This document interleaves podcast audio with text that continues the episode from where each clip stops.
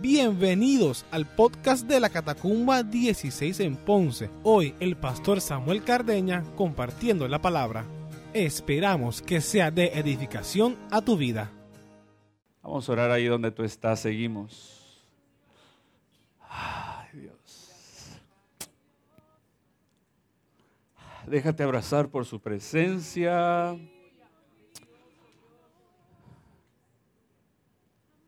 Con humildad recibe sus abrazos, su amor. Ay Dios, qué bueno eres. Mire qué interesante es esto.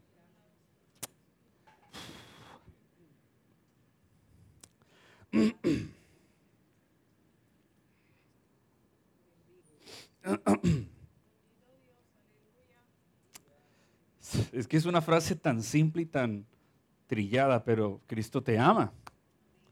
Dios te ama tal y cual como tú eres. Dios te ama y te está esperando. Él te ama. Y cuando yo le digo eso, Señor, tú me amas.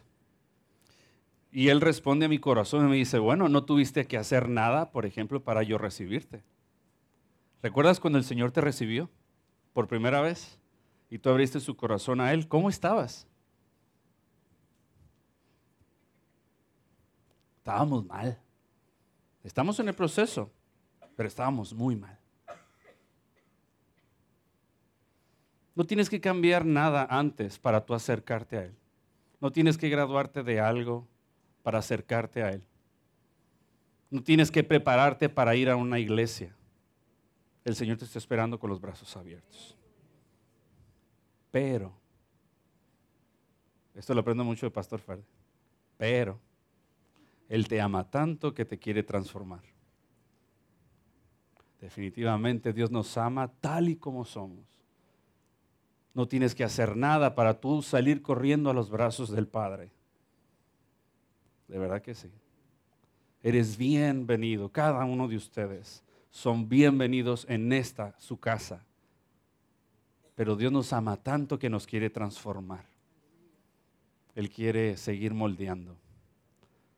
Y yo lo, yo lo puedo ver porque cuando yo le abrí mi vida a Cristo y analizo cómo era Samuel hace tiempo atrás, ahora, definitivamente Dios está transformando mi vida.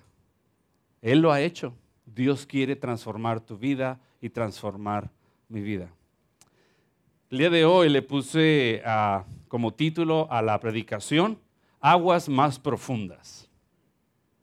Aguas más profundas. Y me voy a basar en una porción del Nuevo Testamento donde se da la pesca milagrosa. Tú recordarás parte de esa porción, pero la vamos a leer.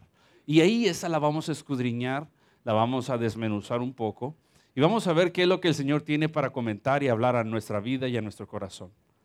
Dios quiere llevarnos a aguas más profundas. Vamos a ir, por favor, a Lucas capítulo 5. Lucas capítulo 5. Y los vamos a ir leyendo cada uno de estos versículos. En Lucas capítulo 5.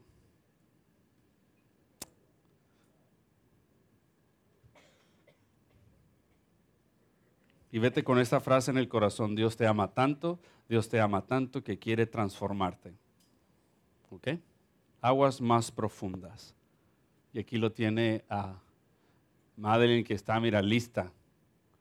Gracias, Madeline. Son parte también muy importante en todo esto. Vamos a leer primero del 1 al 3. Fíjense bien, ¿están listos, iglesia? Sí, Amén. very good. Un día estaba Jesús a orillas del lago de Genezaret y la gente lo apretujaba para escuchar el mensaje. Entonces vio dos barcas que los pescadores habían dejado en la playa mientras lavaban las redes. Subió una de las barcas que pertenecía a Simón, o sea, Pedro, y le pidió que se alejara un poco de la orilla.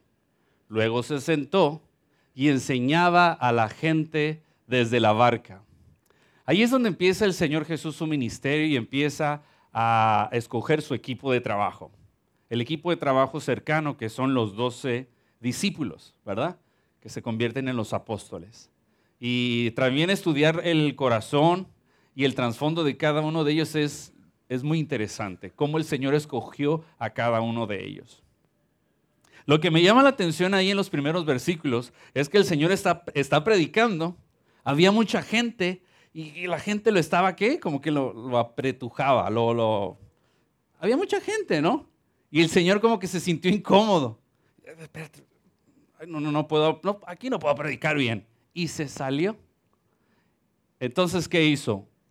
Estuvo viendo, vio una, una pequeña barca y ¿qué hizo? Se subió. Cuando se subió, supo que él ya lo sabía, que era de Pedro. Cuando está ahí le dice, mira, sepárate un poquito. Y ahí empezó él a predicar. ¿Estás de acuerdo conmigo? Una cosa que me llama la atención es la siguiente. Yo varias veces he dicho en este lugar, como por ejemplo el Señor es un caballero, Él no entra a lugares donde tú no le permitas, Él toca, ¿verdad? La puerta antes de entrar. Pero esta escena toca mi corazón porque Él no preguntó él entró a la barca de Pedro. Y también tiene lógica porque él es el dueño de todo. Él vio la barca, no, ay, ¿de, ¿de quién es esta barca? Me la prestan. ¿Verdad que no, no hizo eso? Él entra a la barca, cuando está la barca, no solamente hace eso, sino, mira Pedro, y muévete un poquito para acá. Qué interesante, ¿verdad? Y, Pedro pues lo ve y, él empieza a predicar. Pero mira qué cosas poderosas, porque a partir de ese día, la vida de Pedro cambió. Donde el Señor entró, Pedro, él estaba ahí ah". y ah, sí, sí, la, muevo, aquí, aquí, está bien, aquí se escucha bien el sonido, la acústica está bueno. Sí, Y yo sabemos que la vida de Pedro a partir de ese día cambió radicalmente, poderosamente cambió. Y no solamente eso, el propósito de esa barca también cambió. Ya no solamente era para pescar o para transportarse, se convirtió en el primer púlpito de Jesús. Imagínate, imagínate, aquí predicó Jesús. Eso también cambia completamente cómo todo cambia el propósito cuando Jesús entra a la barca. Yo también te voy a ser bien honesto. Muchos de ustedes quizá, el Señor, mira, está pendiente ahí. Y te está, Él quiere conquistar tu corazón, quiere bendecirte. Él ahí está. Mira cómo es su gracia que nos abraza. Muchas veces el Señor ha entrado a mi vida en descuidos míos. Él está velando. Cuando me, no, y, yo sé que el Señor toca la puerta así. Y en cuanto me hago loco, ok Samuel, ¿qué pasó? ¿Qué está pasando? Tenemos que hablar. Esto está mal. Sí, esto y esto. Ay, sí, Señor, y ya empieza, ¿no? Si yo hubiese estado en el lugar de Pedro, yo hubiese sido el dueño de la barca y veo que el Señor Jesús entra a la barca. sí, señor, donde te, doy un tour por aquí si quieres, ¿qué, qué, hacemos? ¡Qué privilegio! ¡Qué gran privilegio! Y aquí vemos cómo el Señor Jesús toma la iniciativa. Así que si tú has estado orando, has estado orando por tus procesos, por tu familia, cualquier situación, por tus negocios, el Señor Jesús está bien pendiente. Si nos ponemos a pensar también cómo el Señor Jesús vino a mi vida, yo no lo busqué. Yo te voy a ser bien honesto, yo no lo busqué. Él vino a mi vida en, una, situación muy fuerte en mi vida, familiar, muy fuerte. Bueno, fue tan fuerte el encuentro, el encuentro, el verdadero encuentro de Jesús es más fuerte que cualquier creencia, que cualquier estilo de vida, que cualquier religión. Yo era testigo de Jehová. Y el encuentro de Jesús fue tan fuerte que el día de hoy estoy aquí como pastor predicando. ¿Te das cuenta? Pero yo no lo busqué. Yo tuve una situación familiar muy fuerte, muy fuerte, muy fuerte, muy fuerte. Y yo te puedo, si queremos como imaginarlo, tengo esa herida muy fuerte en mi corazón. Yo estoy en la orilla de la calle, en la calle llorando, y llega Jesús y se sienta al lado conmigo. Ok, pues vine por ti. Te he estado siguiendo todo este tiempo. Antes de que nacieras ya sabía de ti, te estaba esperando. Ya, vamos. Y desde entonces nuestro caminar no ha, no ha parado. El Señor está velando. Sigue orando por tus hijos. Sigue orando por tu familia. Por tus planes. Por ti. El Señor está velando. y va a tocar. Samuel. Ah, sí, este, ahorita. Y me ve y, ok, este, pues vamos a trabajar.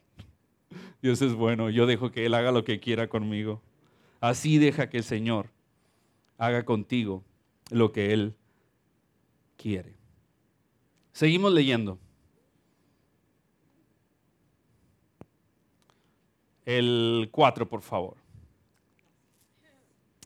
Cuando acabó de hablar, le dijo a Simón, lleva la barca hacia aguas más profundas y echen allí las redes. Hasta ahí vamos a leer.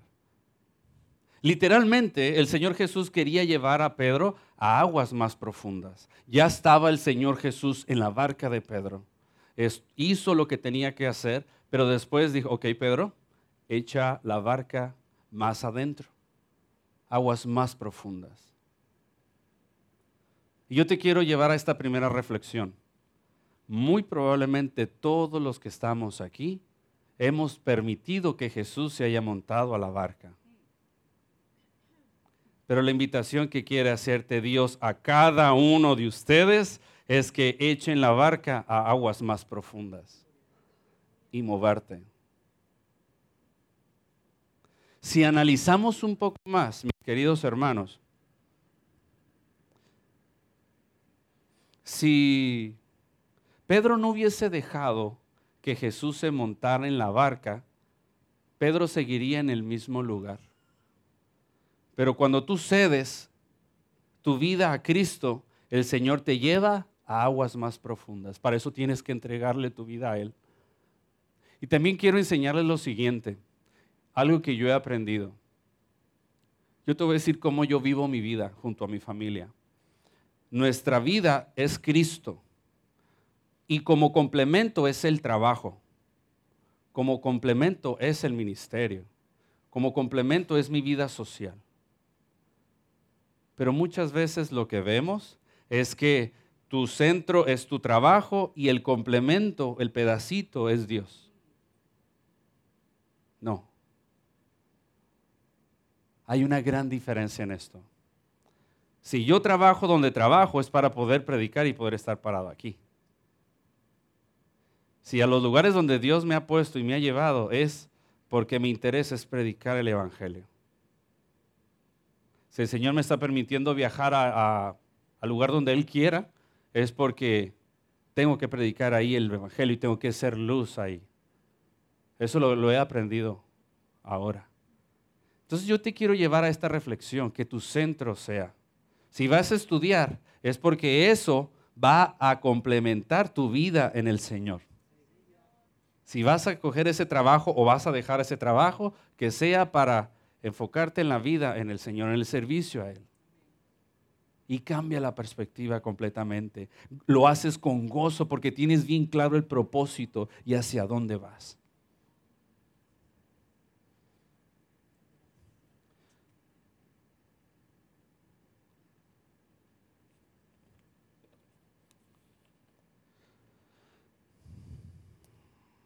Yo les quiero comentar algo. Yo creo que no hay que ser profeta para yo, por ejemplo, decir que, por ejemplo, que tú vengas y decir, tú tuviste una vida muy difícil, tuviste carencias cuando fuiste niño, cuando fuiste joven. Yo creo que ese puede ser el común denominador de todos. Todos tuvimos, por ejemplo, a lo mejor un papá ausente, no tuvimos esa, esa cobertura de los padres quizá, tuvieron situaciones económicas fuertes, estuvieron expuestas a mucho dolor, o en la escuela, o todos tenemos un trasfondo fuerte.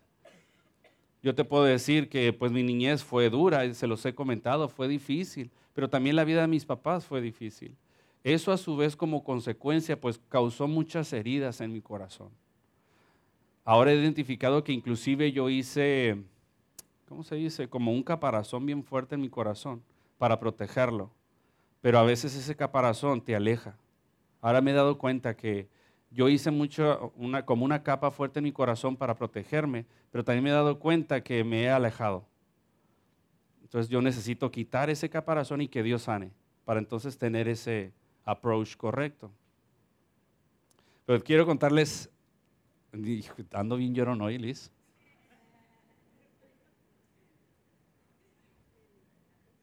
Yo le dejé al Señor montarse mi barca hace tiempo.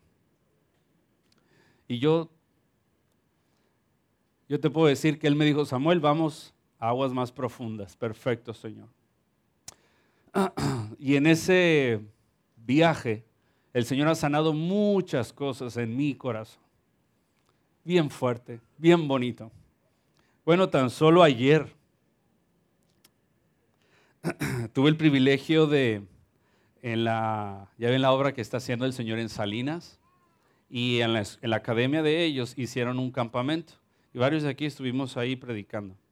Y en la noche fuimos a predicar y rápido Sammy me dijo, papi, yo quiero ir contigo. Eso, a mí me tocaba predicar a las nueve de la noche, en la fogata. El escenario fue espectacular porque estábamos en una fogata, se escuchaba el ruido del mar, fue en Juana Díaz, de hecho donde trabaja Madeleine, ahí está también un comercial. Y está Fabián, eh, eh, Fabián, en los controles. ¿no? Era una fogata, el mar, la luna y las estrellas, oscuro, precioso. Cuando yo, yo empiezo a predicar, Sammy se puso de pie conmigo. Él no quiso estar sentado y se puso de pie y él estaba de frente como si él fuese mi sombra. Yo me movía y él se movía.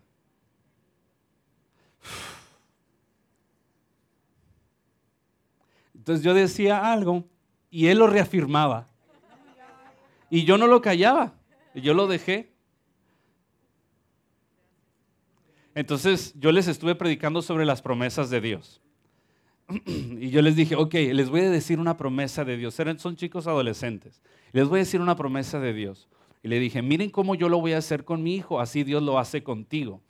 Y miré a Sammy y le dije, Sammy, yo te amo y te voy a proteger siempre voy a dar lo mejor de mí para cuidarte. Y le dije, así Dios hace contigo. Esa es una promesa de Dios. Pero cuando yo estaba haciendo esa dinámica, lo que yo no tuve lo estoy dando. Y eso solamente Cristo lo puede hacer.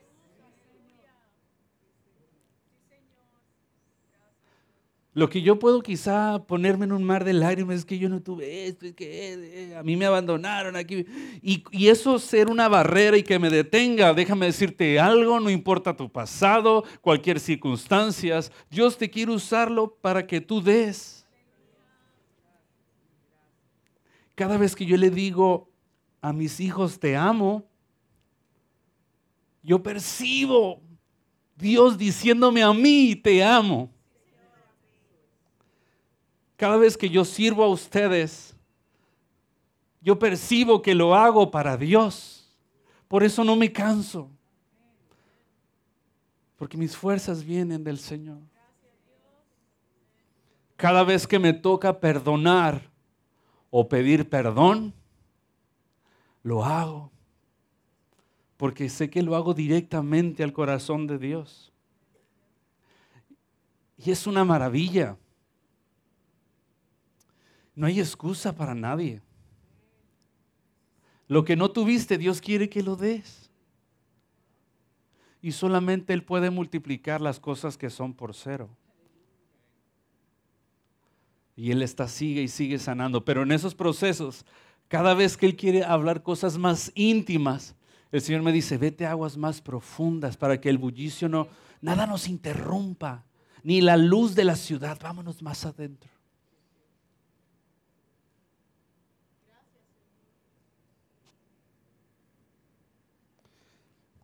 Yo sé que Dios se ha montado en la barca de cada uno de ustedes, pero creo que es tiempo de que tú permitas que vaya mar adentro, aguas más profundas. Seguimos.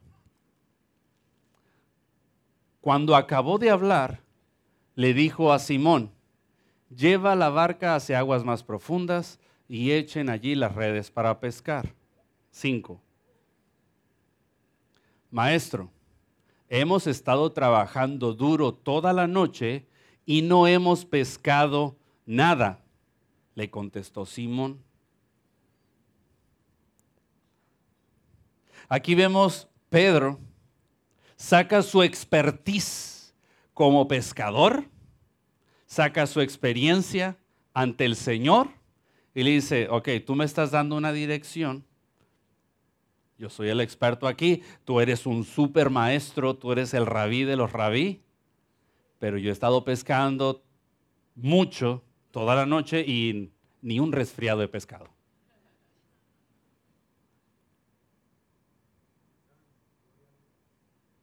Cuando el Señor Jesús viene a nuestra barca y nos pide ir aguas más profundas, Él primero quiere romper paradigmas de tu mente quiere romper tu vida experimentada, tu experiencia o tu conocimiento. ¡Crack! Señor, pues si, si alguien aquí sabe de, de pesca, soy yo. Yo vivo de eso. Ya lo hice. Y tú me estás pidiendo que haga esto. Él presenta, eh, si da ese primer comentario, es porque dice, ok, tú enseñas la palabra, yo pesco.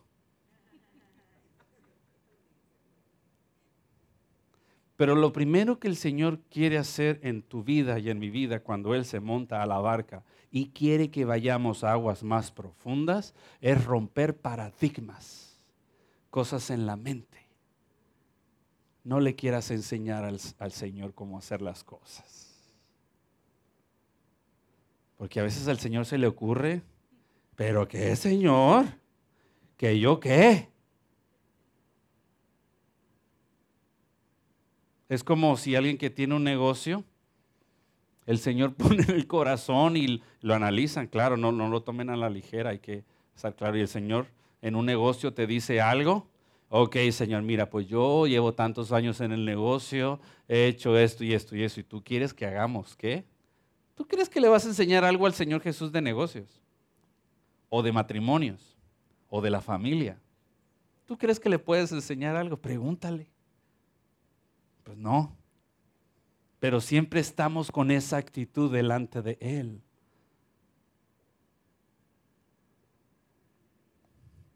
Si alguien sabe, es Él. Pero mira lo que dice después, pero como tú me lo mandas, echaré las redes. Pedro la cogió en el aire. Fue, ahí no fue tan bruto. Sí, porque primero dice, mira, tú, eh, o sea, yo soy el experto, lo he estado haciendo esto y el otro. No he pescado nada, te advierto, por si vamos y te vas con la sol, yo te dije. Pero como tú me lo dices, lo vamos a hacer. Ah, la cogí en el aire, ¿no? Y ahí fue muy astuto. Probablemente eso Dios también está hablando a tu corazón hoy. Has presentado muchos argumentos, tu expertise, tu experiencia, tus heridas, tu proceso. Señor, pero esto, esto y esto y esto, pero ya hice esto, pero ya le pedí perdón, ¿cómo que tengo que volver a ir? Ok, pero como tú me lo pides, lo voy a hacer. ¿Cuántas veces no hemos pedido perdón a alguien y no pasa nada? Perfecto. Pero ¿cuántas veces el Señor no pone eso que quema en el corazón? Vuélvele a pedir perdón. ¿Cómo lo va a pedir? Si ya lo hice, yo ya cumplí. Yo no digo que sea así, pues, o sea, sabe lo que te estoy diciendo, ¿no? Esos procesos que Dios te dice. Y sobre todo cuando no estamos viendo el fruto, algo queda inconcluso en el camino. Porque la palabra de Dios produce fruto, y, y fruto bueno, y abundante. Seguimos. Número 6, por favor. Así lo hicieron y recogieron una gran cantidad, tan grande de peces, que las redes se rompían.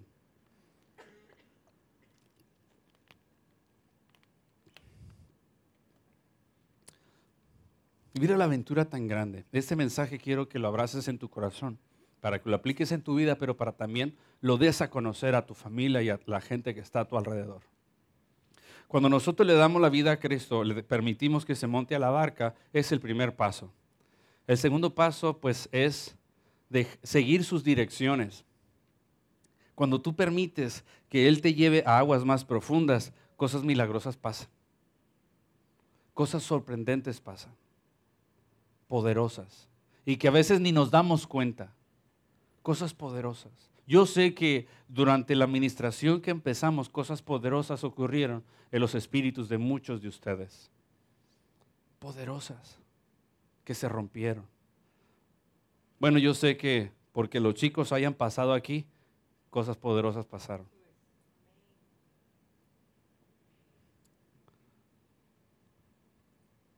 Y eso ocurre cuando tú permites que Señor Jesús se mente a la barca y allá y vayas a aguas más profundas. ¿Tú te animas? ¿Aceptas el reto? ¿Te atreves? ¿O qué le vas a decir? ¿No hemos pescado nada, Señor?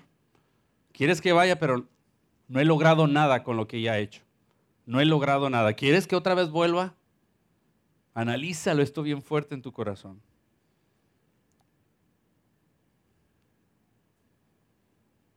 Muy bien, esto ya lo, ya, ya lo dije esto. En, en estos primeros seis versículos quiero presentarte dos principios.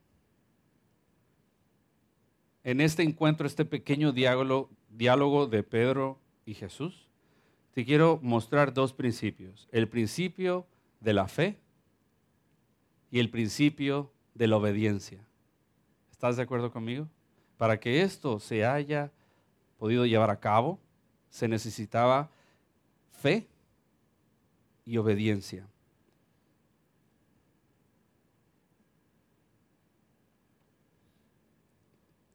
Fe, porque quizá lo que Dios te está pidiendo que hagas va en contra inclusive del sentido común o de lo tradicional o lo que socialmente se hace. Se necesita muchísima fe para dar pasos en el Señor. A Dios le agrada ese estilo de vida, porque sin fe es imposible agradar a Dios. Y nosotros, creo que ya hemos tenido un caminar amplio con Él, no estamos confundiendo fe con negligencia. No estamos hablando de una fe ciega. Eso es mentira, eso, eso no, no es bíblico. La palabra es clara. Sus principios son claros y con fe voy a caminar en estos principios. Se necesita fe. Y cosas poderosas pueden ocurrir, definitivamente. Quizá el Señor te está pidiendo fe para cambiar tus finanzas, para cambiar tu carácter, para cambiar algo que ha estado arraigado por mucho tiempo en tu vida. ¿Acaso habrá algo imposible para Dios, algo que Él no pueda hacer? Necesitas fe y descansar en Él, definitivamente. Quizá ahora tú lo ves, una situación en la que te encuentres, vamos a suponer que Dios te pide amar incondicionalmente a todos. Y tú lo ves algo tan, como yo, yo no sé ni amar, no me nace. Pues Dios lo puede hacer en tu vida. Y Dios te puede llevar a dar lo que tú antes no tenías, porque ahora Él llena todo de ti. Y es a Él al que das. Y segundo, estamos viendo el principio de la obediencia. En ese pequeño diálogo, Pedro tuvo esa circunstancia, esta confrontación de su expertise. Ok, pues lo vamos a hacer. Sí, sí, sí, no, no. Él, él es el enviado, el escogido. Ya lo estoy viendo, mi corazón lo siente. Y después, ok, pues ve, Mar, adentro, obedezco, obediencia, obediencia. Vamos a ir a Hebreos capítulo 6, versículos del 10 al 12. Hebreos capítulo 6, versículos del 10 al 12.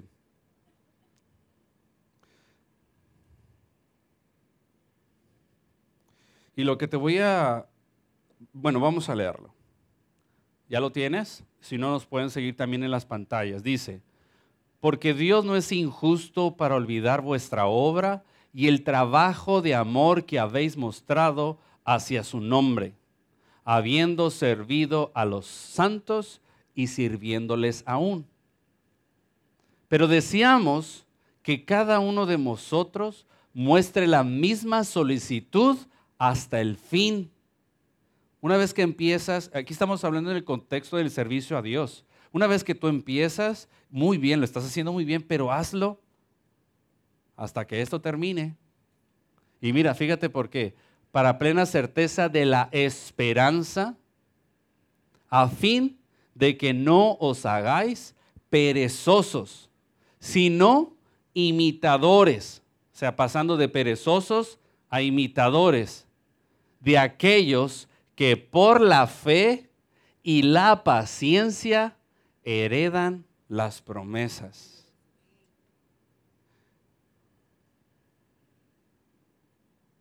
Las promesas. Aquí el Señor Jesús nos está diciendo, ok, esto, esta buena obra que has empezado, te quiero exhortar a que la sigas haciendo no, no cojas break, síguelo, porque si no caes en pereza. Muchas veces nos ha pasado que tenemos una situación y nos alejamos y caemos en pereza y nos distraemos. Y las promesas que son herencia cogen pausa también lo acabamos de leer, no lo digo yo.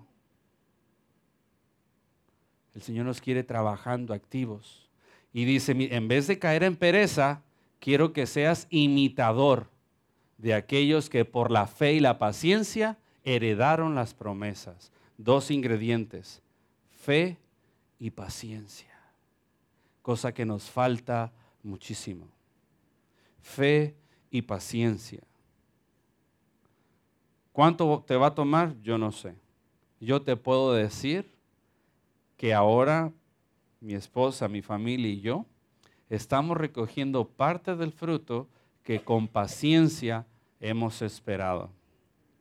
Estamos viviendo el mejor momento de nuestra vida como matrimonio, como familia, como papás, en nuestros trabajos, el mejor momento.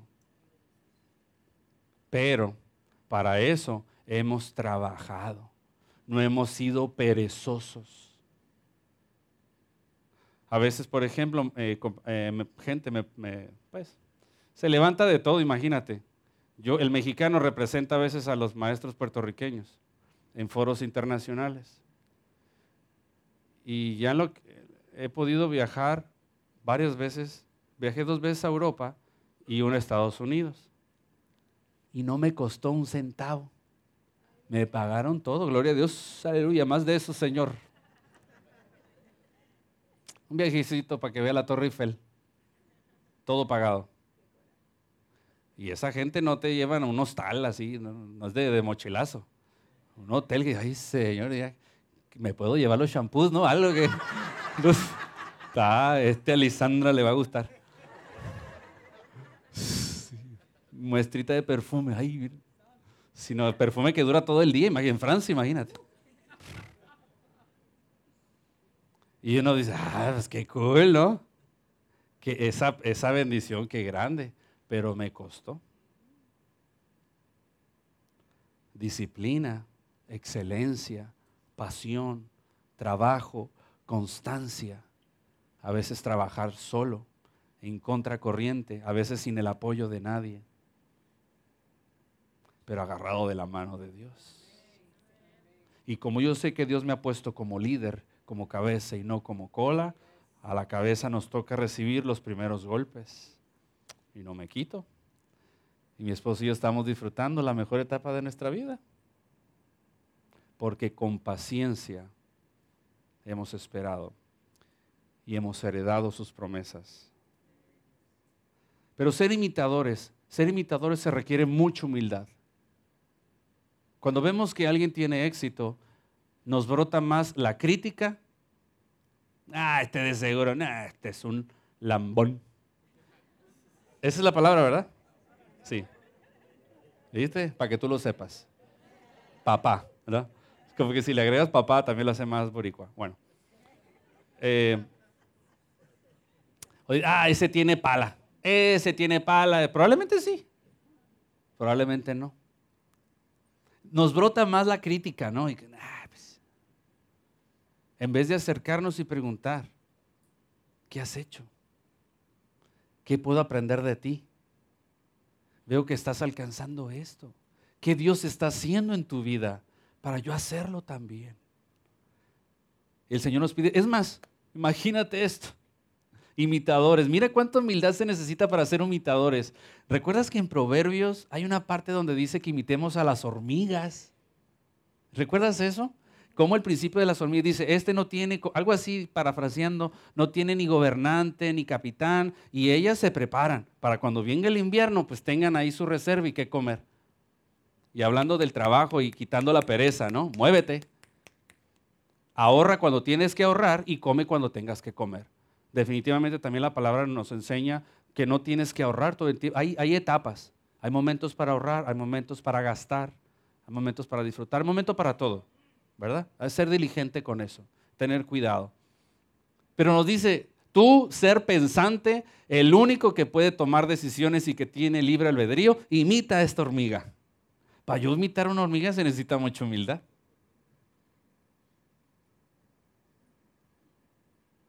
Hay gente que tú admiras, hay gente que ves que Dios está haciendo algo en su vida.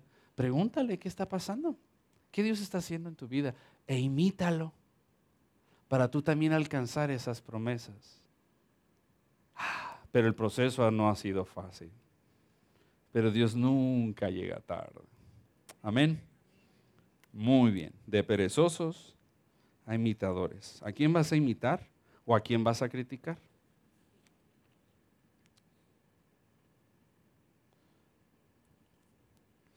En el segundo principio acerca de la obediencia,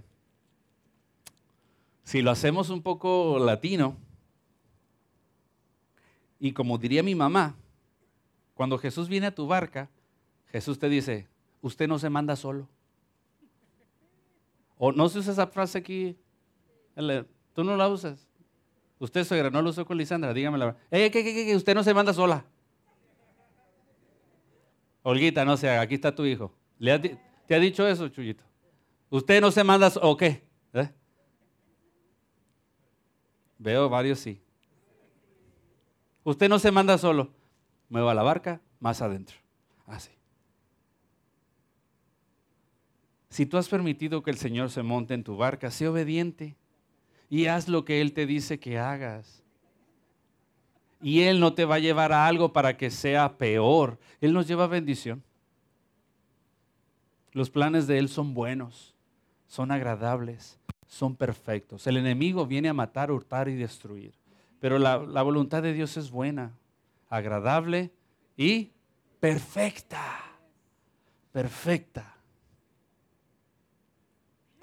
Así que usted, mi hijo, usted no se manda solo. Ok, a ver, ¿cómo que? No, si usted pida permiso. Yo dije que sí. Pues no. Yo te dije que. ¿Seguro? Y si lo veo también cómo nosotros como papá intervenimos con nuestros hijos, hay muchas cosas que nosotros hacemos sin preguntarles para bendecirlos. A veces imagínate cuando, no sé, comprarle unos tenis nuevos, ¿no? Tú sabes que los niños cuando es algo nuevo, sea lo que sea, así sean unas medias, ellos se ponen bien contentos. Yo no le voy a preguntar y a ver, y, venga, tenga, hijo, le compré esto. Ah, los voy a llevar a tal sitio, o lo que sea. Pero también cuando éste quiere hacer algo por su voluntad, espérate, ven acá.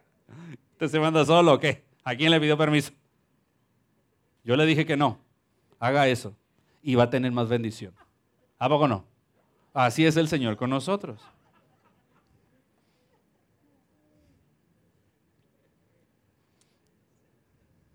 Si yo estoy aquí delante de ustedes, es porque me he esforzado por ser obediente. Y me cuesta. ¿Y yo por qué estoy aquí ahora como pastor? Cuando vengo de México.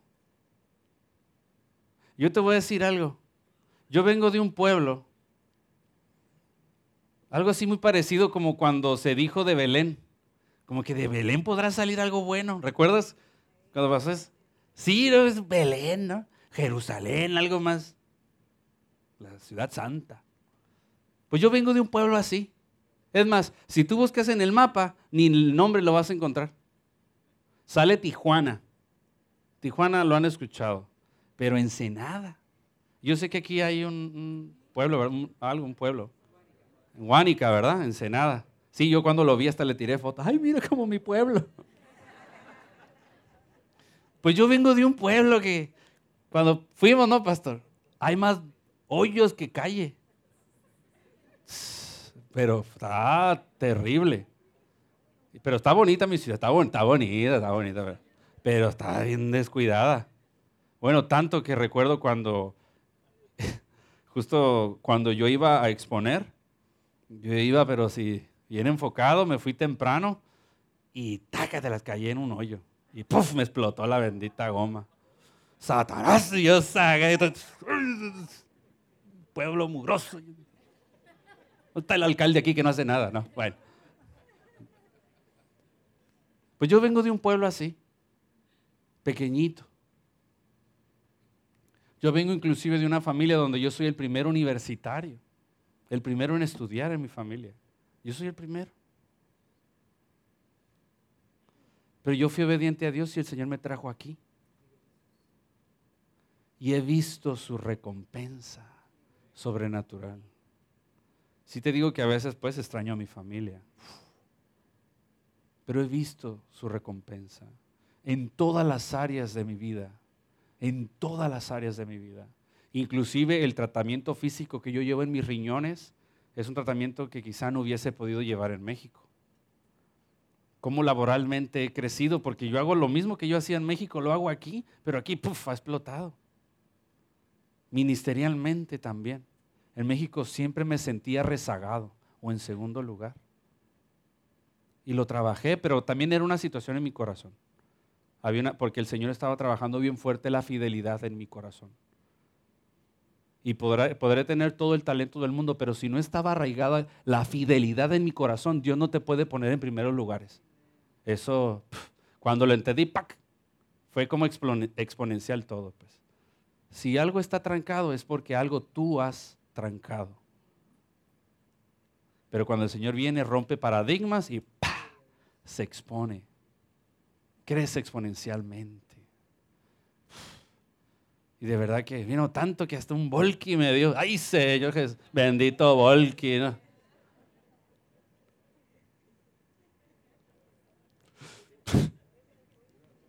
Ay, Dios mío, es que tengo que esforzar. Pobre Volky, recibe tantos golpes. Ay, mis hijos cuando los voy a llevar a la escuela, ay, yo no quiero ir en el volque. no tiene aire acondicionado, el pobrecito, llegan adobaditos a la escuela. Pues voy a poner, y compré un abaniquito, esos de 12 volts que tiene, le pones el ah, tú lo tienes, yo lo vi, ese mismo, eh, le puse, mira, pues agarra el abaniquito, pero luego se pelean por el bendito abanico y ¿Dónde chunfo otro? Va a sacar un cable ahí de, la batería para poner otro. Yo no quiero ir, pero pronto vamos a tener que comprar otro. Pero no vender el Volky. Comprar otro. Sí, no, porque imagínense. Ay, Dios mío, de verdad que sí. Yo por mucho tiempo yo quise comprar un Volky en la ciudad de los Volkis. En México los fabricaban y nunca pude comprar uno. Y el Señor le plació que lo comprara acá porque fui obediente. Y Señor me está llevando a otros lugares porque he sido obediente. No es porque yo tenga algo especial. Si a ti el Señor te dice algo, sé obediente. El Señor le plació ponerme aquí, pues aquí me tocó. Pero si a ti te tocó ahí en la puerta, pues sé obediente. A lo mejor a mí me hubiese tocado donde sea. Seamos obedientes y experimentaremos la vida sobrenatural en Él. Necesitamos definitivamente caminar con el Señor. Usted no es jefe de su vida. Otro tema, un, ay, ese reloj está bien. Sí, ok. Otro, sí, como que no veo que esté moviéndose el segundero, pero sí se mueve, ¿verdad? Sí. Este, otra cosa también bien importante, mire, y esto es algo personal, pero el tema de las finanzas es un tema muy delicado, muy sensible, y más porque estamos en una recesión nacional y mundial, una recesión económica, no hemos todavía despuntado. Desde el 2007 creo que empezó una, crisis financiera muy dura a nivel internacional. Este, la bolsa de valores, todo eso revolú y se echabó todo, ¿no? En México se disparó el dólar, la equivalencia entre peso y dólar se disparó. Eh, antes un dólar americano equivalía a 13 pesos mexicanos y de momento, puff, un dólar americano ahora son 20 pesos mexicanos. Entonces mucha gente tenía deudas en dólares y al dispararse, al devaluarse, perdieron casas, perdieron muchas cosas. Tuvieron que, y fue, ha sido muy fuerte. Ahora, pero a nosotros como cristianos, ¿qué nos toca vivir? ¿Qué cobertura de parte de Dios nos toca vivir? Y también nosotros experimentamos por muchos años, no digamos que, ya lo he alcanzado, pero una presión económica bien dura, bien dura. En México, por ejemplo, yo tenía tres trabajos. En la mañana estaba en un high school, luego iba a la universidad a dar otras clases y en la noche daba escuela para adultos. Esta, el que estudian para en un examen sacar el high school. Pues yo lo hacía en la noche, pero yo andaba en transporte público, pero para ahorrarme un camión de casa yo me iba caminando a la high school y de ahí cogí un camión. O sea, era... Y al final apenas si nos alcanzaba. ¿no? Y Lisandra como médico ganaba bien poquitito, ya con licencia de México, pero no tenía ella todavía un buen trabajo y ganaba bien poquitito. Y, es, esos momentos como que, ¿y cuándo Señor nos va a tocar a nosotros? Todo el mundo vemos que los vemos con paz o que alcanzan, ¿no? Vemos en Facebook que todo el mundo es feliz en Facebook, menos yo. ¿Verdad? Todo el mundo viaja menos yo. Eh, yo creo que él ni trabaja y viaja tanto.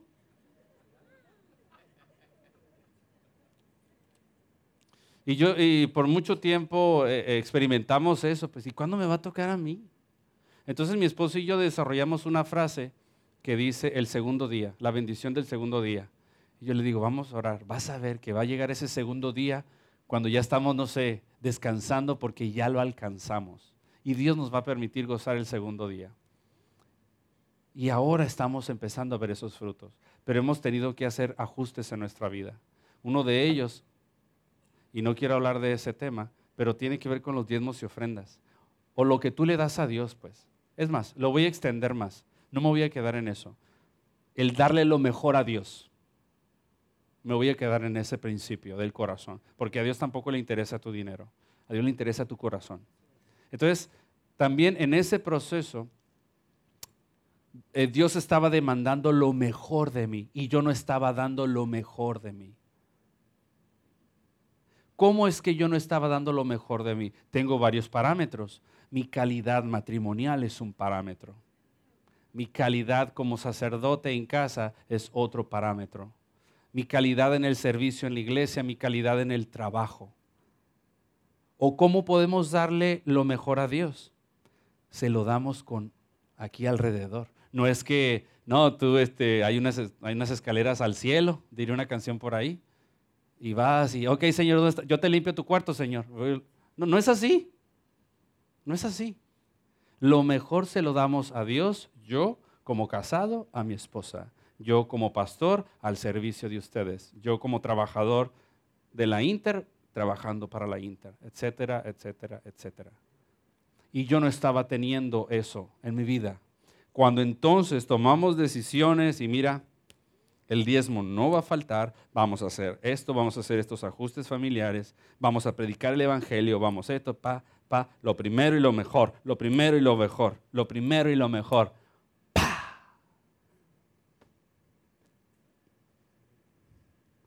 Hemos tenido aumentos salariales. Bueno, mi esposa a mí no, ¿eh? Por cierto, si me están escuchando.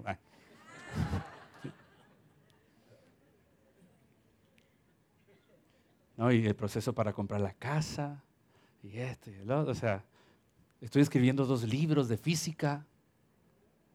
Ah, ¿qué te crees? Me estoy tirando comerciales, pastor. Digo, para que se venda, porque si no...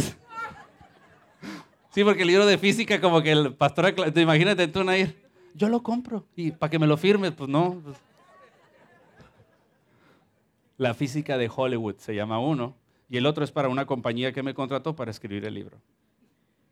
Y eso pues es ingresos económicos. Y eso es por la gracia de Dios. Pero he sido obediente y caminando con fe. ¿Acaso Samuel tiene algo especial? No. ¿Acaso tú no puedes experimentar lo mismo? Claro, y más todavía.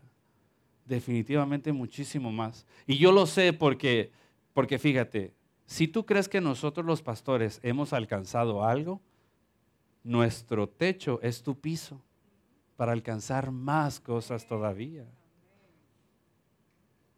Pero tienes que meterte con esto.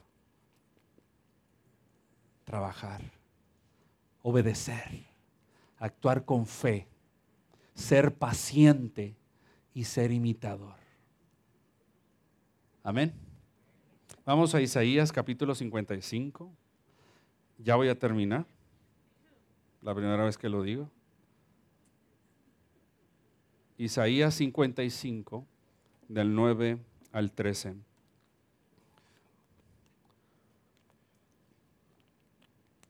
quiero aprovechar para, para extender la oración.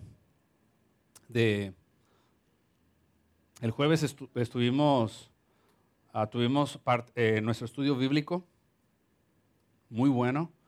Están todos invitados, las bienaventuranzas. Y estuvimos orando por la obra que el Señor está haciendo. ¿Verdad? Humanamente estamos viviendo el peor momento, humanamente tenemos déficit en moral, ¿no? Este, en todo. Pero la gloria de Dios a eso a él no lo impide. La gloria de Dios se sigue expandiendo y su obra sigue creciendo. Por años hemos trabajado con células. La obra del Señor está trabajando en Salinas con Pastor Edgar y su familia. Llévelo en su, corazón y oren. Y también el Señor está levantando una obra preciosa en Mayagüez el Señor se está multiplicando. El Señor tiene un propósito fuerte en Mayagüez y esa zona también. Recuerda que eh, el Evangelio en Puerto Rico necesita ciertos ajustes. Eh, ¿Verdad? Y, como en todo, eh, hemos abierto puertas a otras cosas. Y el Señor nos está primero confrontando a nosotros y nos está enviando. Y en Mayagüez está haciendo una obra preciosa. De hecho, y que ellos viajan. ¿Dónde están los hermanos de Mayagüez? Levante la mano, los hermanos de Aquí tengo una familia, aquí tengo otra, allá tengo otra familia. ¿Y tú no vas a levantar la mano? Levante la mano, muy bien. Dios está expandiendo esto. La catacumba está creciendo. Y esto que vivimos aquí, que lo experimenten todos los pueblos, en toda urbanización, en todo lugar.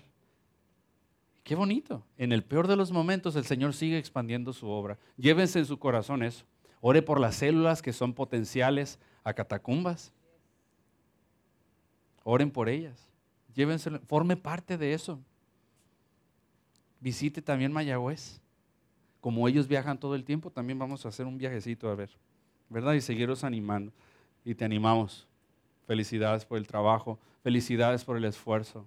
Lo valoramos y damos un abrazo especial. Es más, vamos a darles un aplauso por, de verdad que no es fácil. Faltan hermanos, está la familia de Noel, que también ellos, o sea, hay varias familias. Por favor, extiendan este abrazo y este aplauso a ellos. Les dicen que estamos orando, que les felicitamos y, les exhortamos a que no desmayen, porque hay un llamado poderoso en Mayagüez. Isaías 55, 9 al 13.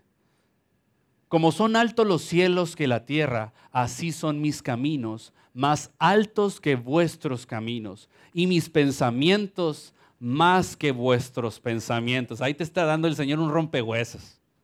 No me vengas con... ¿Me quieres enseñar algo? Porque como desciende de los cielos la lluvia y la nieve, y no vuelve allá, desciende la lluvia, pero no regresa. Bueno, el ciclo del agua y luego entramos en ese, pero no, no tiene nada que ver con eso.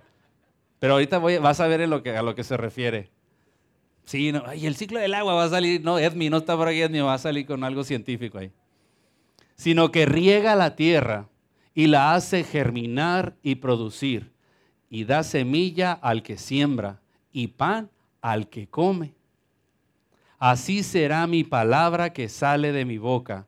No volverá a mí vacía, sino que hará lo que yo quiero y será prosperada en aquello para que la envié. Porque con alegría saldréis y con paz seréis vueltos. Los montes y los collados levantarán canción delante de vosotros, y todos los árboles del campo darán palmadas de aplauso. En lugar de la zarza, ah, hasta ahí el 12. Mira lo que es la palabra de Dios y sus promesas. Y mira cómo la compara. La compara como la lluvia y la nieve que cae del cielo. Cuando cae la lluvia, está la tierra y está la semilla. La semilla absorbe el agua. Y con todo ese proceso, la semilla empieza a germinar y a crecer. Cuando crece, da su fruto. Y ese fruto después produce pan. Él dice, pues así es mi palabra, como esa lluvia. Ahora mismo ustedes están escuchando la palabra de Dios y está siendo sembrada, está siendo, está regando la semilla en tu corazón y está recibiendo los nutrientes que necesita. Y tu semilla que está en tu corazón, que Él mismo puso, va a seguir creciendo y va a dar fruto. La palabra de Dios nunca regresa vacía y se va a cumplir el propósito que Él quiere que se cumpla. Y va a dar fruto y va a bendecir, porque poderoso es Jehová. Amén. Así que también debes de estar expuesto a su palabra, a su lluvia, para que traiga ese manantial a tu corazón, para que la semilla tuya absorba esa agua y pueda crecer, y pueda dar, dar fruto y pueda producir alimento y sea de bendición. Tienes que ser obediente, tienes que ser, actuar con fe, tienes que ser paciente y tienes que ser imitador. Amén. Vamos a ponernos de pie.